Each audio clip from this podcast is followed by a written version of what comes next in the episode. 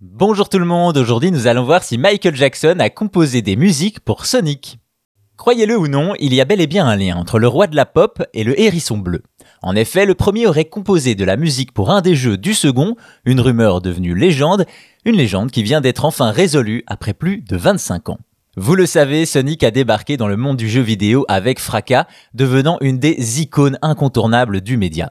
C'était en 1991 et à la même époque, Michael Jackson, qui vient de gagner son surnom de roi de la pop, est au sommet de sa gloire. D'ailleurs, le chanteur traverse déjà les frontières du gaming en s'associant à Sega pour plusieurs jeux, dont les Moonwalkers tirés du film du même nom avec Michael Jackson en rôle principal. Non content de ses apparitions, l'artiste tient surtout à collaborer avec le personnage à la mode à l'époque dont il est un fan absolu, Sonic le hérisson.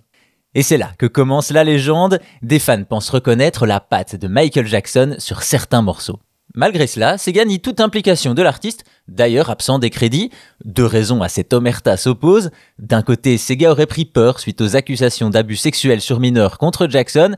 De l'autre, le chanteur aurait été mécontent du son rendu par la Mega Drive une énigme qui durera plus de 25 ans. Et pourtant, en 2022, Brad Buxer, un musicien, sous-entend que Michael Jackson a composé pour le jeu. Ensuite, quelques semaines plus tard, c'est Yuji Naka lui-même, le père de Sonic, qui brise le silence sur cette histoire.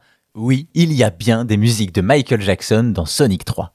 C'est la sortie de la compilation Sonic Origins qui a permis à Yuji Naka de réaliser que les musiques de Sonic 3 avaient changé, avant de déclarer que pourtant, Sega utilise bien les musiques de Michael Jackson. Voilà qui met fin au débat car il serait difficile de douter des dires du chef de la Sonic Team. Le roi de la pop a donc bel et bien composé pour Sonic dont il était un fan invétéré.